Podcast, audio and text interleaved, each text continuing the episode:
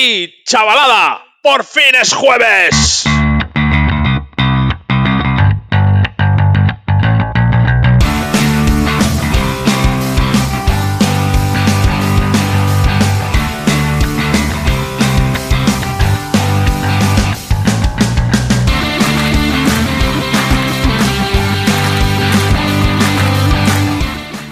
Bueno, buenos días.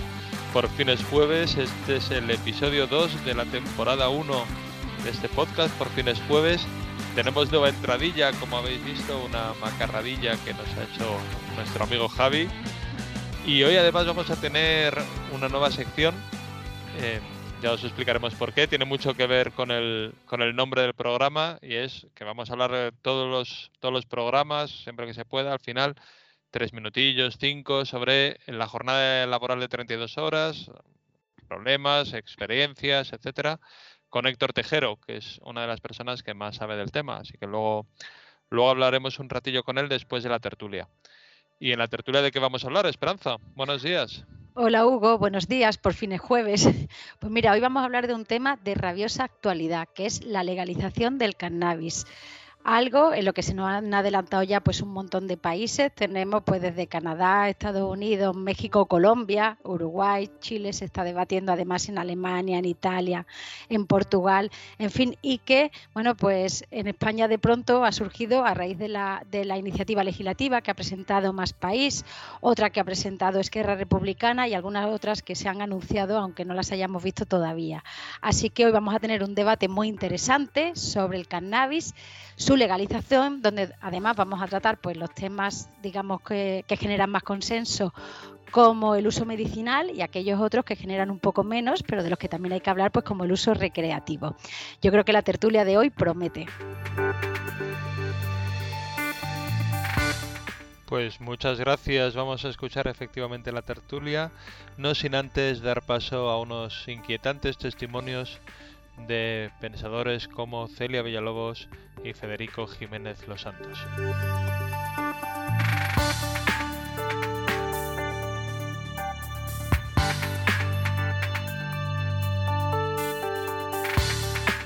Procedamos, Celia, eh, Susana, a hablar de marihuana. Nunca pensé que iría esto en la tele. Mariano, qué bien estamos. A ver, la que lo haya probado, que empiece. No, muy bien lanzado, muy bien lanzado. Mira, se me ha entrecortado la voz de emoción. Pues para mí que cualquiera de los dos. Vamos a ver cómo está el tráfico, no el de estupefacientes, porque se ve que por lo menos el colocón fino ya lo tienen algunos, ¿eh? Me gusta ese puntito No heavy de Celia. A ver, sois andaluzas. En Andalucía. Pues venga. Celia. No, vamos a ver. Eh, es un debate complejo y difícil. O sea, vamos. Esto le llaman en mi pueblo cigarrillos de anís. Esto es lo que fuman los legionarios en África. A mí me parece ¿Qué? que para, para cuestiones médicas, por ejemplo, para el cáncer de mama es fundamental. Y yo en ese sentido, y lo he defendido siendo ministra de Sanidad, creo que debería... De hecho, hay médicos que ya te lo, te lo pueden mandar como para que lo pueda para a prescribir para que es que es muy bueno O sea. Y nos lo daban a los niños. Y de como son de anís, que de anís. a- aprobarla significaría que desaparecerían las mafias ojalá Y el niño se medio porro y por ahí. Pues como Mariano. y, la sociedad española tampoco está muy de acuerdo. Yo hablaba hoy con una persona y me decía, yo a mi hijo le voy a decir, con 30 años, si quieres probar la marihuana, pruébalo, pero antes no. Digo, tú le dices eso y con 13 años empieza a probarla. Vamos. Hola amigos, soy Mariano Rajoy, el que se ha subido los impuestos. Pa, pa, pa. Siempre hay esa cuestión del, de, lo no, de lo prohibido, que a la gente joven tiende a gustarle. Si soy más tonto, nazco oveja. Ta, no lo tengo nada claro.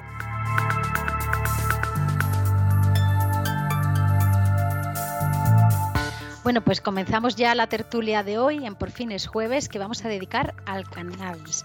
Contamos hoy con un cartel de lujo. Nos visita Noemí Sánchez Nacher, licenciada en psicología y doctora en neurociencia y es presidenta además del Observatorio Europeo del Consumo y Cultivo del Cannabis. Tenemos también con nosotros a Juan Moreno Yagüe, conocido como abogado, autor del primer borrador de un texto legal en el que se ha tratado el tema de la regulación integral del cannabis y abogado especializado en el tratamiento legal y social del cannabis. Y también tenemos a Pedro Vera. Eh, Pedro Vera es responsable de política federal de Más País Andalucía y además es quizás el alma mater, bueno, uno de los que ha coordinado el proyecto de ley de, integral de cannabis que ha presentado Más País en el Congreso y que es lo primero por lo que le vamos a preguntarte. Te, pedimos que nos resumas un poquito el contenido de la ley que ha presentado Más País. Bueno, eh, hola y gracias por la invitación, aunque yo también siempre suelo estar por este programa, aunque un poco más al final. Em, bueno, eh, para empezar nuestro proyecto, eh, la diferencia con respecto a otras leyes que ya están en vigor en, el resto de Europa es que es un proyecto integral, por lo que abarca no solamente el consumo terapéutico o medicinal, sino también el, consumo recreativo. Em, y esto lo hacemos por varias cuestiones que ya creo que ya son públicas porque lo hemos repetido a la sociedad, pero creo que este es el espacio precisamente para, para redundar en ello. Em, una es la cuestión sanitaria. Pensamos que, em, que una, una, regulación eh, que implique un control sobre la sustancia eh, y que además la acerque a las personas que más lo necesitan, que son los pacientes con enfermedades graves como el cáncer, dolores neuropáticos o, o esclerosis, em, y además eh, creemos que va a reducir el consumo, porque es lo que hemos visto en la experiencia de, estados como Colorado, que al principio existe un ligero repunte del consumo, pero eh, pasado ese fervor de los primeros meses o años, luego se empieza a reducir, sobre todo en, los menores. Otra de las cuestiones es la económica. Creemos que, mm, que, para un momento de crisis como el que estamos atravesando, eh, reforzar las arcas públicas con una cantidad de ingresos que ahora mismo nos vendría muy bien, que por ejemplo la Universidad Autónoma de Barcelona cifra en 3.300 millones de euros. Eh, nosotros pensamos que a día de hoy son muchos más. Eh, y también por una cuestión de, libertad personal, ¿no? Eh, pensamos que mm, la gente de nuestro país no es menos madura que la gente de Canadá o que la gente de Colorado o que la gente de los países donde está regularizado y que hora de que cuestiones como estas se afronten sin hipocresía y sobre todo tratando a la población como adultos que somos. Mm, Pedro nos ha dado muchas razones de por qué debería aprobarse una regulación integral del cannabis. Noemí, como experta, se habla mucho de los problemas que podría provocar de salud mental. ¿Qué podrías decirnos al respecto? Bueno, el tema de la salud mental es evidentemente un tema importante a tratar. Ya sabemos que aquí en el Estado español tenemos serios problemas en su manejo y me parece bastante curioso que se preocupen tanto de la salud mental en este aspecto cuando no se preocupan en tantos otros. Vale, esto también tiene, tiene su gracia. Pero, pero sí, eh, en realidad es un tema que hay que tener en cuenta y de hecho se, en las leyes, o sea, las propuestas de ley que se han hecho, se recoge el eh, tener especial precaución con población vulnerable. Población vulnerable, evidentemente, es aquellas personas con enfermedad mental. Eh, entre, entre, entre, tantas, como por ejemplo adolescentes y demás. Eh, uno de los miedos eh, es aquello de los brotes psicóticos inducidos por cannabis, ¿no? que aquello está en todos los lados. Bueno, no sé si la gente que conoce los brotes psicóticos inducidos por cannabis, en el mismo apartado del manual diagnóstico de tratamientos psiquiátricos, están los brotes psicóticos inducidos por medicamentos, los brotes psicóticos inducidos por alcohol. quiero decir, eh, existe la posibilidad de brotes psicóticos inducidos por diferentes sustancias o medicamentos. Es un porcentaje muy pequeño. en esos brotes psicóticos suelen ser transitorios. No estamos hablando lo mismo cuando luego es esquizofrenia. O sea, eh, la esquizofrenia es una enfermedad que tiene un factor predominantemente genético y un trastorno psicótico es una alteración cerebral en un momento puntual que puede eh, simplemente ser agudo y no llevar a ningún, a ningún problema mayor a largo plazo. Entonces, si, nos encontramos ante estas personas con una esquizofrenia, que estamos hablando de un problema de base, ahí hablamos de que cualquier estresor a nivel cerebral puede ser un desencadenante. El cannabis puede serlo, pero también mm, una mudanza a un país diferente o que te deje la pareja. Eh, tenemos estas circunstancias. Eh, luego, por otro lado, también se está viendo, ya que nos preocupamos por la salud mental, también nos podemos preocupar en algunos estudios que apuntan a una posible efectividad de algunos cannabinoides para el tratamiento de la salud mental, como por ejemplo el CBD. El CBD se ha estado viendo, en, por ejemplo, en personas con Alzheimer que tienen rasgos psicóticos. También eh, se está viendo que puede tener una potencialidad en su tratamiento. O sea, que si nos preocupemos por la salud, si nos preocupamos por la salud mental, preocupémonos en todas las direcciones. Sí, es quizás una, una, una, de las ventajas de la ley parece que es que se han vuelto a preocupar por la salud mental, ¿no? Que es Sí. como se, se habían olvidado, Sí, ¿no? sí, sí, es sí. curioso, sí. Noemí, y Eh, una pregunta. Eh, entonces, tú como experta en el tema, en una ponderación entre riesgo y beneficio, ¿consideras que tienen más beneficios, sobre todo a nivel de investigación y terapéutico, que los riesgos asociados que puede traer una legalización, verdad? A ver, los riesgos asociados a una legalización son los mismos riesgos asociados que tenemos a día de hoy Claro. con una prohibición. Quiero decir, Claro. eh, quien quiere consumir una sustancia la consume. Claro. O sea, el acceso al cannabis en particular, si estamos hablando de cannabis o de cualquier otra droga, también. Pero en menos de media hora una persona en la calle consigue cannabis. O sea, y esto hay incluso estudios al respecto. Eh, no es Sí. complicado, o sea, no- mm, el coste-beneficio creo que tiene mayor beneficio porque una vez una sustancia se, se regula, se controla, se controla y se informa. La gente sabría qué sustancia está consumiendo, porque la gente cuando muchas veces desde, pues en el mercado ilícito van y ¿qué has comprado? Yo he pillado marihuana. ¿Qué marihuana? Pues marihuana. O, pues es que la marihuana es muy variable a día de hoy. Marihuana puede ser un cannabis con una cantidad de THC inferior a 0, al 0,2% que está hoy en el mercado, al 1%, puede ser cantidades 1,1 de THC CBD, que esto hablamos, si estamos hablando de índices de psicoactividad, no habría una psicoactividad tan fuerte como en algo que tenga un ratio diferente, que tenga más cantidad de THC. Hay muchos tipos y eso todo no lo sabemos cuando estamos comprando en el mercado ilícito. Desconocemos totalmente los ratios, desconocemos todo. Hay gente que dice, no, es que yo no fumo cannabis, fumo hachís, porque el cannabis, la- lo que es la flor, me da taquicardia. Y tú dices, ya, pero ¿qué cannabis fumabas? Ay, pues marihuana. Ay, redey.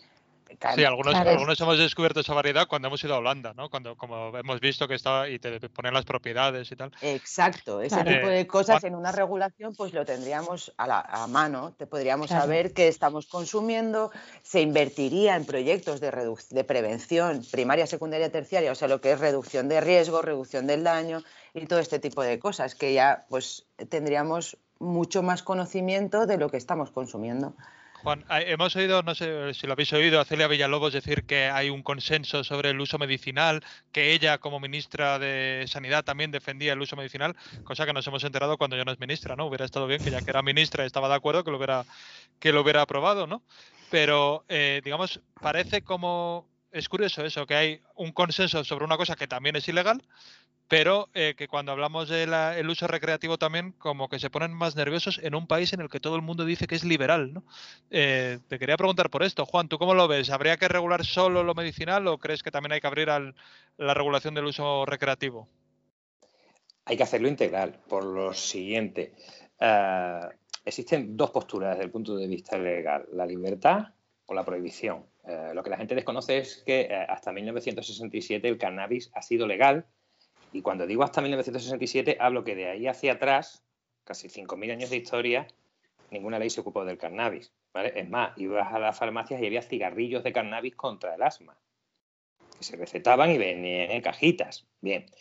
Eh, el concepto de regular desde mentalidades eh, que se basan en la prohibición o regular desde mentalidades que se basan en la libertad absoluta de los individuos para relacionarte con una sustancia y dado que esta sustancia tiene la doble componente de poder ser utilizada afortunadamente como un medicamento para determinadas patologías o bien en el aspecto meramente recreativo, lúdico o ideológico, y eso es muy importante, la prohibición afecta, según los tratados internacionales, a la moral pública. Es decir, cuando se prohíbe, eh, los altos dignatarios de las Naciones Unidas están preocupados por la salud y la moral de la población. ¿Qué pasa con cualquier psicotrópico? Un psicotrópico es una sustancia que te hace viajar con la mente.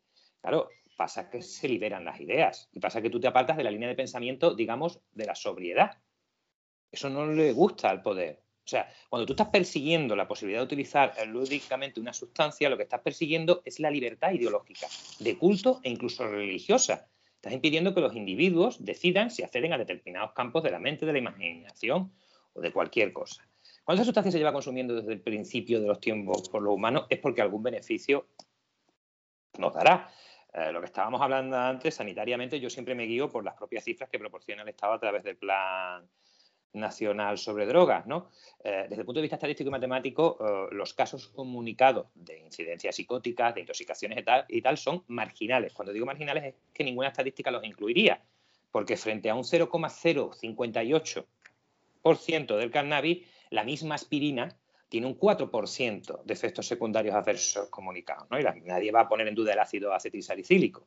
Bien, la ventaja de regular esto de manera integral, es decir, incluyendo todos los campos, tanto el medicinal como el lúdico, es que eh, eh, nos saltamos todos los problemas que eh, estamos observando en la regulación que ya se ha hecho en países como Uruguay, que fue la punta de lanza, los diversos estados norteamericanos, Canadá, Alemania, Italia, que están a punto de terminar y publicar sus leyes. Esto es muy importante porque nos saltamos eh, lo que va a suceder ¿no? si lo hacemos por separado. ¿no? Y es que haya unas autoridades controlando unas versiones eh, para regular un mercado medicinal y otras autoridades controlando otras versiones para regular un mercado como es el lúdico. Y eso nos va a organizar un jaleo que estamos ya viendo.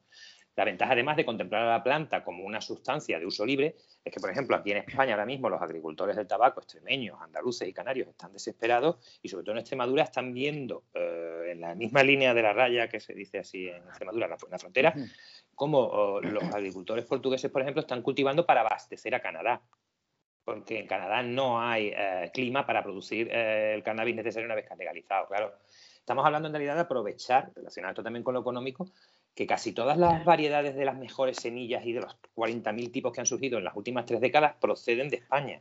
Y que nos estamos quedando sin, entre comillas, yo no estoy muy a favor del derecho de patentes, pero sin las patentes que se están reconociendo en otros sitios. Entonces, claro, regulemos esto de manera que seamos lo que debemos ser y es una potencia en esta materia.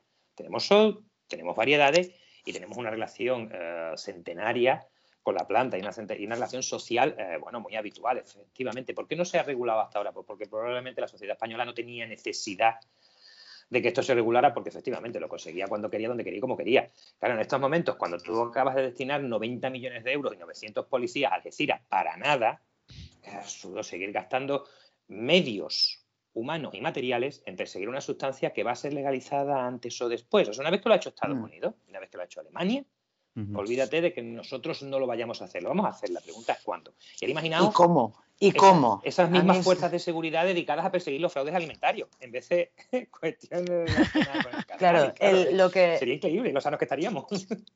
lo que estabas diciendo... Claro, lo que estabas diciendo, Juan, eh, eh, claro, el tema es que cuándo lo vamos a hacer, pero lo que preocupa muchas veces a la sociedad civil es el cómo se va a hacer. Porque como bien dices, sí, la línea están viendo eh, de un lado y del otro, bueno, ahí en, Portugal están abasteciendo a Canadá, pero es que aquí en el Estado español, ahora mismo a agricultores de cáñamo industrial les están persiguiendo. O allí favoreciendo y dando los permisos y exportando legalmente. aquí en el Estado el absurdo nos está llevando a un punto que es que incluso a personas que eh, querían salir de una economía muy, muy, muy perjudicada, que es la, la de la agricultura, de todos los agricultores y demás, quieren pasar de estar haciendo pepinos que no les están dando dinero, pimientos, quieren pasar al cáñamo industrial, ya no estamos hablando del cannabis con más porcentaje de THC, estamos hablando del, cannabis con porcentaje inferior a 0,2 o 0,3, que debería ser en la Unión Europea. Y a estas personas las están persiguiendo, las están encarcelando, las están. O sea, es, esto es eh, vergonzoso. porque, porque yo, yo conozco casos incluso de, de, cosechas de cáñamo que empiezan con un nivel de THC que la vigila la Guardia Civil y de pronto la Guardia Civil te hace una revisión, ha, superado el límite legal y no sabe qué decirte la propia Guardia Civil. De, es que no lo sabe. Ocho hectáreas de cáñamo plantado que las tienes que quemar. Es que, es súper absurdo porque aquellas variedades que dicen de la Unión Europea que están validadas, que son de menos 0,2, estas variedades hay algunas de ellas que pueden llegar a un 5% de THC y que hace un agricultor que simplemente lo que ha hecho ha sido cuidar bien sus plantas que las ha abonado bien, que ha hecho un año con más sol, que y pasan estas cosas, esta gente pues está, se está enfrentando a, la justicia como no pensaba que se iba a enfrentar en su vida. y además, sí, sí, dale, Pedro, lo, que, lo que decía relación en relación a lo que decía Juan, de es que no se la el, el globalismo no puede ser para unas cosas y para otras no. Eh, si estamos en un mundo global en el que estamos todos interconectados y todas nuestras economías están interconectadas, no vamos a decir, no, eh, podemos producir, eh, no sé, pimientos para el resto del mundo, pero no podemos producir cannabis, mientras que el resto del mundo sí puede producir cannabis. Es un poco, es un poco absurdo y por eso lleva mucha razón Juan cuando dice que en el momento en el que se regule a nivel federal en Estados Unidos, es imposible para ese cambio en el resto del mundo. y además es que yo, yo considero que no se puede parar ya. No, no, no, y además que pasa una cosa más absurda, eh, que seguro que Juan conocerá. El año pasado, eh, el Tribunal Superior de Justicia de la Unión Europea dictaminó que no se podían prohibir productos con contenido en CBD que hubiesen sido producidos legalmente en uno de los Estados miembros, no se podía prohibir su venta en otro de los Estados miembros. Por lo que a día de hoy se produce el absurdo de que un producto elaborado bajo la normativa de Italia, por ejemplo, se puede vender en España, pero un producto español con las mismas características exactamente no se puede vender en España. Entonces, esa, esa, eh, esa, esa, diferencia eh, a nivel legislativo no solamente fastidia a los consumidores de cannabis que quieran optar por esa sustancia, sino que fastidia al productor español que está viéndose en una en una em, en una competición eh, asimétrica con respecto a otros países que sí tienen regulaciones bien hechas. Es como si prohibiéramos las naranjas de Valencia. Claro. Sí, sí. Claro, es que, no, no, tal cual. eh, eh, Claro. eh, los, los- los diputados españoles en la tramitación de esta ley tienen que darse cuenta de que no estamos hablando de una cosa cualquiera. Estamos hablando de un producto que mueve unas cantidades de dinero bestiales y estamos hablando de meterlas en la economía legal. Para que os hagáis una idea, Oregón tiene problemas en cuanto a los eh, márgenes de recaudación que ha conseguido al legalizar el cannabis en su aspecto lúdico, porque su constitución del Estado de Oregón tiene unos límites de recaudación. Bueno, han recaudado tanto que digamos que tienen un superávit fiscal, que la No saben qué obliga a destinarlo de alguna Claro. manera a algo. Pero es que aquí, La creación de empleo en Colorado, Florida, Oregón, Nevada, California es espectacular. ¿Qué pasa si te lo regula Italia y Alemania antes que nosotros? Pues que los especialistas españoles, que los hay y muchos en esta materia, entre seguir trabajando aquí por los salarios que nos ofrecen o irte a trabajar a empresas especializadas italianas o alemanas y cobrar a lo mejor 90.000 euros al año, se van. es que a día de hoy Claro, es que nos va a pasar lo- esto. Nos Es puede que pasar lo que nos ha pasado con el aceite siempre. El mejor aceite es nuestro, sí, pero ¿quién es capaz de embotellarlo y venderlo mejor? Los italianos. No vamos a competir con ellos en diseños y en ventas. Son magníficos. Entonces, eh, es muy necesario eso, un- un- una visión total del producto, una visión desde la libertad, no desde la prohibición. Es decir, yo siempre decía eso, que era más importante controlar el aspecto económico, porque si tú estás plantando en tu casa y te quieres saltar los límites de autocultivo y tal, a ti te va a dar mucho más miedo que aparezca un inspector de Hacienda que una pareja de guardias civiles en casa, ¿sabes? Entonces, ¿dónde sí. está el punto de regulación? En el control económico, es decir, libertad para cultivar, para investigar y para, para curar, y libertad también empresarial. Ahora, cuando usted se dedica a la empresa, pase por caja. Todo el mundo. Claro. Pero y aquí, ese pase aquí por caja estos- puede ser espectacular, porque lo que tú decías, Pedro, perdona, es que me enrollo un poquito. Las cifras de Barcelona están calculadas en un aspecto autárquico. No han pensado eso, las capacidades de exportación a un montón de países que tienen consumidores y que no van a tener nunca por su clima posibilidad energética ni climatológica de cultivarlo. O sea, estamos hablando de, de- de algo como el vino, a nivel eh, de importación, exportación y de, y de ganancias. Con la diferencia Sí, que es que es que la marihuana es tóxica y el vino es súper sano y no Claro, genera Aquí, aquí va a hablar todo El contrario a la moral. Es bueno. Claro, aquí va a hablar yo de la dicotomía esta que siempre se nos plantean de sí, la economía, pero ¿qué hay de la salud? Eh, ya, pero es que la salud va de la mano también de la economía muchas Claro, veces. Claro. Eh, porque si hablamos de salud mental, dime tú que poca ansiedad se tiene cuando se tiene el bolsillo lleno. O sea, por lo menos un poquito menos. Va a tener ansiedad. claro, es que a lo, primero, a lo primero que afectan siempre las drogas prohibidas es al bolsillo. Mm. En realidad, ninguna droga, no si fuera cara producirla, no se vendería porque no habría ganancia suficiente. Lo que aumenta el valor es la prohibición y que genera un mercado Claro. ilícito que le da un sobreprecio y Claro. un margen bestial. El opio es gratuito prácticamente. Cultivar una amapola no te cuesta nada. La mayoría de las drogas clínicas se hacen por barriles de toneladas. En el cannabis pasa lo mismo, ¿no? Si tú lo legalizas, y sobre todo es importante el aspecto del autocultivo, tú siempre vas a tener al consumidor controlando el mercado. Porque si el mercado por un precio excesivo, me voy a mi casa y planto, que me sale más barato. Claro. Mm. Si tú me lo pones muy cómodo en la tienda, pues me paso por la tienda y lo compro ya hecho. Claro, Claro. eh, es importantísimo mantener ese equilibrio y luego concienciar a la sociedad. Verás, como todos los productos y sustancias, si te metes 20 café, no te va a ir bien. Pues aquí lo mismo, ¿verdad? Sí. El consumo moderado de cualquier sustancia es lo razonable, un consumo excesivo te va a venir mal. Los marroquíes que llevan también años, eh, bueno, es su, es su, es pa- es su 10% parte del de su ¿no? cultura. Ellos, ellos miran un poco a veces a los españoles como diciendo, tío, eh, os pasáis fumando. Nosotros es una cosa de uno al día, con los amigos y tal, vosotros veo que algunos, tres, cuatro, así. Verá, eso es saber relacionarte con la sustancia, pero en general todos, la sociedad, de manera, bueno, incluso con el alcohol, ¿no? El alcohol hace unos destrozos tremendos. A mí no me gusta compararlo, ¿no?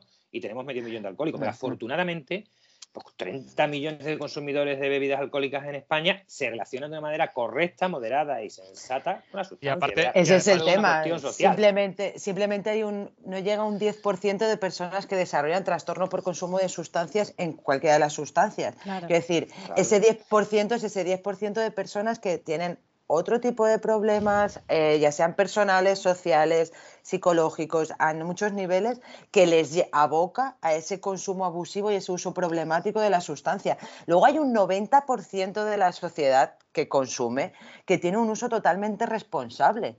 O sea, estamos metiendo el dedo en un 10% de las personas usuarias. Y luego, aparte que Y- tú puedes hacer campañas eh, de promoción del hábito responsable si está legalizada. No puedes, Claro. el Estado no puede decir consume marihuana eh, responsablemente si has prohibido Claro, el uso de la Exacto. marihuana. A mí, Pero a mí yo cuando empecé, de estos de la DGT, ¿sabes? Cuando Claro, empecé, claro, sí. además, uno de los problemas más importantes es el de los menores. Cuando yo empecé a tratar este tema y enterarse de mi círculo de relaciones y amistades, lo que estaba haciendo y tal, claro, las críticas. Pero tú qué quieres, que se lo vendan a los niños en la puerta del colegio y es no, eso ya pasa.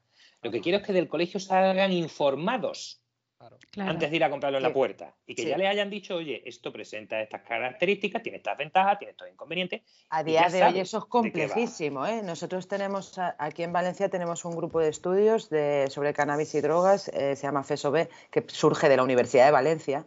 Somos profesorado universitario, la mitad de, lo- de los componentes, y, hemos intentado llevar a institutos eh, cursos de reducción de riesgos, pero desde un punto de vista no de la droga es mala, no te drogues, que esto ya sabemos que no funciona, el just don't do it de la, de la Thatcher, pues que, que aquello no funciona demasiado. Eh, entonces, de hacerlo ya, plantearlo desde ese punto de vista, ya plantea un montón de problemas. Los padres vais a decir a mis hijos que nos vamos a que se droguen. No, no, no. Tus hijos se van a drogar cuando quieran, pero por lo menos que sepan qué es lo que van a hacer. Es algo muy básico. Oye, pues eh, terminamos ya sol- eh, preguntando, Pedro, ¿cuál crees que va a ser el recorrido de la ley? Digamos, ahora mismo hay una ley, hay un debate, eh, parece como que hay codazos de otros grupos que quieren también ser los que ellos presentaron la ley, pero ¿cuál va a ser ahora el, cuál prevéis que va a ser el recorrido de la ley ahora en el Congreso? Bueno, yo no tengo una bola de cristal, pero aunque la gente pueda pensar que no, muchas veces la política es, bastante predecible. Eh, y sobre todo los que estamos ahí metidos, sabemos que cuando hay mar de, mar de fondo, luego viene la ola. Y, mm, y yo lo que pienso que va a ocurrir es que mm, ahora mismo hay dos leyes sobre la mesa, está la de Esquerra Republicana y la que hemos presentado de Más País. Y luego, en algún momento, eh, según han anunciado, eh, Podemos presentará también su ley. Eh, todavía no la he podido leer porque es que ni siquiera la han hecho pública y la verdad es que me gustaría. Mm, ¿qué es lo que yo pienso? Además, porque lo que han deslizado eh, algunos de los principales responsables de la ley de Podemos. Ellos quieren que se tramite única y exclusivamente su ley y que el resto de grupos la aceptemos sin poner demasiadas objeciones. No me parece el, camino correcto, eh, porque creo que la discusión, el debate y, y la mejora y la enmienda de las leyes es una de, de, su- de la- de las garantías que tiene nuestro sistema democrático. Pero es que creo que ni siquiera eh, su ley va a llegar a buen término porque al final son socios de gobierno del Partido Socialista que, como todos sabemos, eh, controla con mano de hierro Prohibicionista, eso es Sí, sí, prohibicionista. sí, claro, Entonces, Es un escollo ahí a Ahora, saltar ahora ahora mismo sabemos que el PSOE en su Congreso Federal de este otoño eh, va a aprobar una ponencia, o se presume que va a aprobar una ponencia a favor del, can- del cannabis medicinal y que seguramente en algún momento pues lo aprobará. Lo que decía antes Noemí, lo importante es el cómo. Eh, yo estoy casi seguro y viendo por dónde respiran lo- los responsables del Partido Socialista en esta materia, de que seguramente la regulación medicinal que van a plantear va a ser a favor de las grandes farmacéuticas y no, Claro. no incluirá el autocultivo y, por supuesto, no incluirá el consumo recreativo. Eh, y- pero permitirá que su socio de gobierno al menos se ponga una pequeña medalla y al- el PSOE hará lo que hacen siempre, de hemos inventado el fuego, hemos traído la mayor libertad de España y tal. Eh, así que bueno, creo que nos queda todavía mucha batalla por delante y eh, creo que también parte de esa batalla la tiene que dar la sociedad civil. Bueno, Yo- pues. os interrumpo sí, solo un sí. momentito. Yo creo que los textos de más países y de Podemos van a parecerse mucho. El que me asusta un poco es el de Esquerra Republicana, porque por lo poco que he visto son capaces de acabar con el consumo de cannabis a base de burocracia. O sea, tiene un planteamiento que dices, Dios, me vas a pedir un montón de papeles, tío. Me no, paso. Pero yo creo que va a ir bien. Aquí lo fundamental es, Sí. hacer eh, una, una comunicación muy buena alrededor de lo que dice Pedro, hay más de fondo general hoy y tal, para, para hacer que se tengan que posicionar, insisto, no, no, chaval, medicinal, moral, legal, no, no, no, que es que Alemania, Italia, es que Italia probablemente publique su ley antes de Navidades y Alemania en cuanto vuelva a la Cámara a funcionar, independientemente de lo que ellos en formar gobierno, es que va para adelante. Y no están hablando de medicinal, ¿eh? están hablando de los dos, medicinal y Es- lúdico. Y como empiecen ellos, eso ya es ir arrastrando todo el rato. desde el aquí punto de vista una- comercial, social y mercantil. que- Estamos en la Unión Europea, o sea, nos van a inundar Pero- ellos. Vamos Es a acabar una importando regulación- cannabis de Alemania igual que importamos la luz. Re-. Placas solares. Pero una cosa, el tema de una regulación medicinal que se base meramente en farmas, eh, eso ya lo tenemos. Quiero decir, tenemos Ativex, eh, tenemos medicamentos que ya están al uso y eh, para muchas personas eh, enfermas ni siquiera eso es una opción porque eh, solo está dado también para unos usos muy reducidos.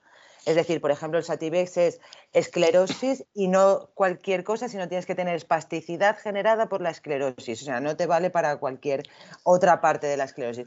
Para cáncer, para esas náuseas.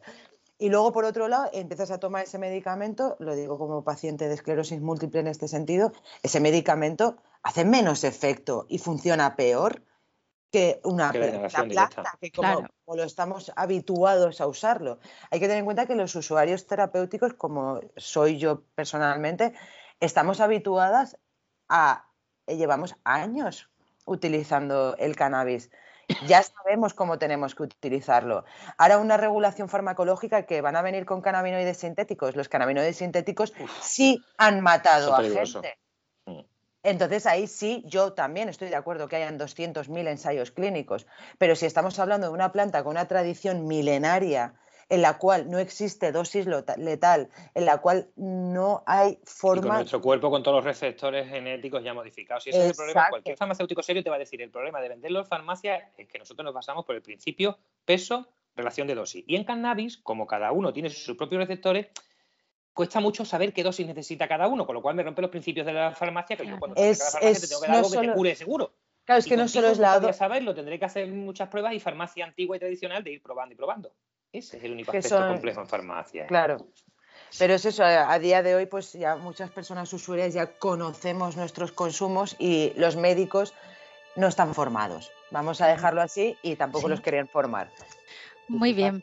Bueno, pues muchísimas gracias a Pedro, a A Juan, a. Noemí. Ha sido Muchas gracias. interesantísimo este debate sobre el cannabis. Seguiremos de cerca en Por fin el jueves la regulación de, de esta ley integral y ojalá que, que salga, que vaya a buen puerto. Y bueno, ya los dejamos con una nueva sección que inauguramos a cargo de Héctor Tejero.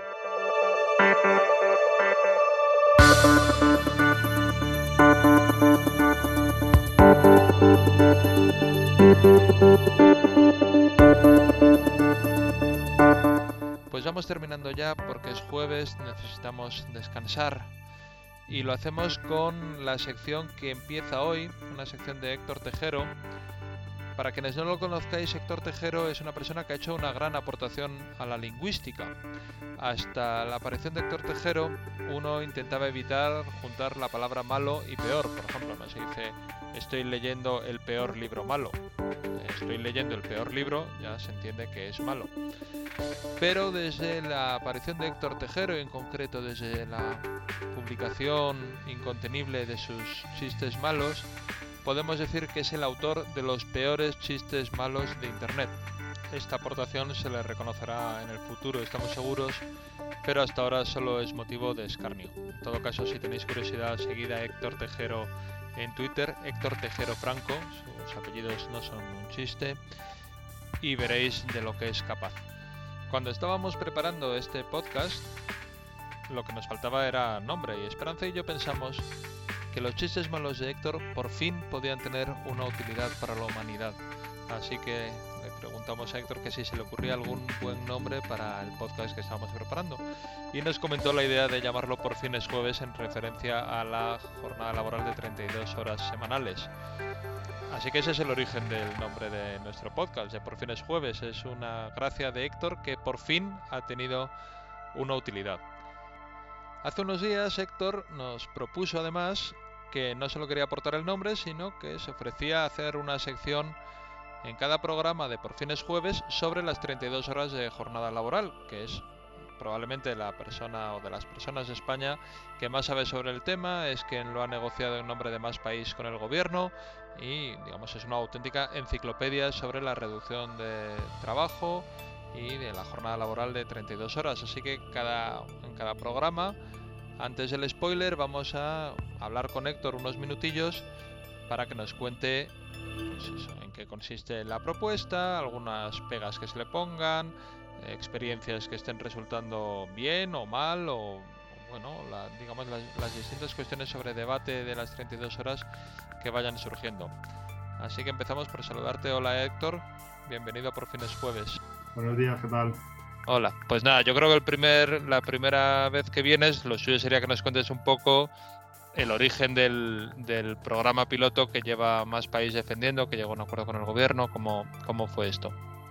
Vale, pues nada, el proyecto piloto surge como una, como una enmienda a los presupuestos generales del Estado del año anterior, del año pasado, del 2000, para el 2021, vaya, en el que propusimos al gobierno eh, empezar un proyecto piloto para estudiar el efecto que tiene la reducción de la jornada laboral en las empresas y los trabajadores, dotándolo de unos 50 millones de euros. Eh, el gobierno al principio, digamos que lo estudia, pero rechaza la propuesta, pero bueno, sale un debate, un debate nacional sobre el tema, en el que aún seguimos, y un poco más adelante, cuando el gobierno viene a pedir una, la convalidación de un real decreto que está apurado de votos, pues nosotros eh, a cambio le, exigimos que lleve a cabo el proyecto piloto. Eso fue en enero del, 2000, del 2021 y ahora mismo estamos ya, digamos, eh, hemos avanzado, ha habido muchos retrasos, en parte porque a una parte del gobierno le, cuesta tirar con el tema, eh, pero ya hemos avanzado y va a haber una primera partida en los próximos presupuestos generales del Estado y estamos ahora trabajando en, desarrollar las órdenes para las convocatorias. Y entonces, ¿nos puedes contar un poquito en qué consiste en concreto el, proyecto piloto que, debería estar desarrollando el gobierno? Sí, básicamente nuestra idea es eh, dar una ayuda financiera a, entre 100 y 200 empresas que voluntariamente quieren probar la, reducción de jornada laboral, quieren hacer una reducción de jornada laboral. Y la idea es darles esa ayuda para que ellos eh, asuman, incentivarles a que lo hagan y luego estudiar los efectos que tiene tanto en la productividad eh, de las empresas como en la salud mental, en la salud de los trabajadores, en su estado de bienestar, etc. Eh, ahí lo que estamos valorando es que sea una especie de ayuda que financie una serie de gastos que tienen que hacer las empresas para innovar, para poder reducir jornada o para contratar gente que necesitan para cubrir eh, plazas de reducción de jornada. Y en eso estamos ahora mismo, en reduciendo. La idea es eh, darle algunas ayudas a unas empresas, darle la, ayuda y que reduzca la jornada, a otras darle las ayudas en reducción de jornada y comparar los resultados. Lo que esperamos es ver pues, todas las ventajas y también algunos inconvenientes que puede tener la medida en determinados sectores, en determinadas empresas, para luego cuando cuando avancemos con esta medida a través de políticas públicas más ambiciosas que sean eh, ampliables, eh, pues tenerlo en cuenta para la, de su diseño. Vale, pues muchas gracias. Eh, seguiremos hablando cada, cada programa sobre experiencias que está viendo, pues yo que sé, ha habido lo de Desigual eh, o otras empresas que han empezado a salir eh, apostando por las 32 horas o problemas que se nos planteen o cualquier duda que tengamos que incluso pues los oyentes también nos pueden decir, oye, podías preguntarle a Héctor lo que fuera, bueno, pues pues a eso te has comprometido. Y aquí, aquí está arrepintiéndome, efectivamente. Venga, pues terminamos ya el programa, vamos con el spoiler de Pedro Vera que nos va a contar de qué vamos a hablar la semana que, bueno, el programa que viene. Muchas gracias Héctor y nos vemos en Por Jueves.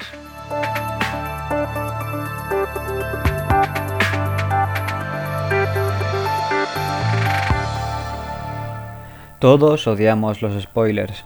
A nadie le gusta que le cuenten cómo acaba la casa de papel o quién era el homicida en Asesinato en el Orient Express pero esta sección va de adelanto de los buenos, de los que no hacen daño a nadie. Bienvenido, bienvenida a El Spoiler. En esta sección vamos a avanzar el contenido del próximo podcast, un pequeño aperitivo de lo que nos espera el jueves que viene. Y en este caso vamos a hablar de la justicia. Pero para empezar, ¿qué es la justicia? Si acudimos al diccionario de la RAE, se define justicia como principio moral que lleva a dar a cada uno lo que le corresponde o pertenece. También, en su cuarta acepción, se nos describe la justicia como aquello que debe hacerse según derecho o razón. Si atendemos a estas dos definiciones, podremos observar como en cierta medida son contradictorias. A todos se nos puede venir a la cabeza casos en los que una resolución judicial es ajustada a derecho, es decir, está basada en un precepto legal y sin embargo no es moralmente justa. Pues bien, esta es la diferencia entre lo que se denomina justicia formal y justicia material. Con esto casi tenéis el principio de la asignatura eh, Teoría del Derecho convalidada. Pero vayamos un poco más allá. El diccionario de la Real Academia también establece que la palabra justicia es un sinónimo de poder judicial. Sí, sí, ese órgano que lleva más de mil días caducado, no sé si os suena.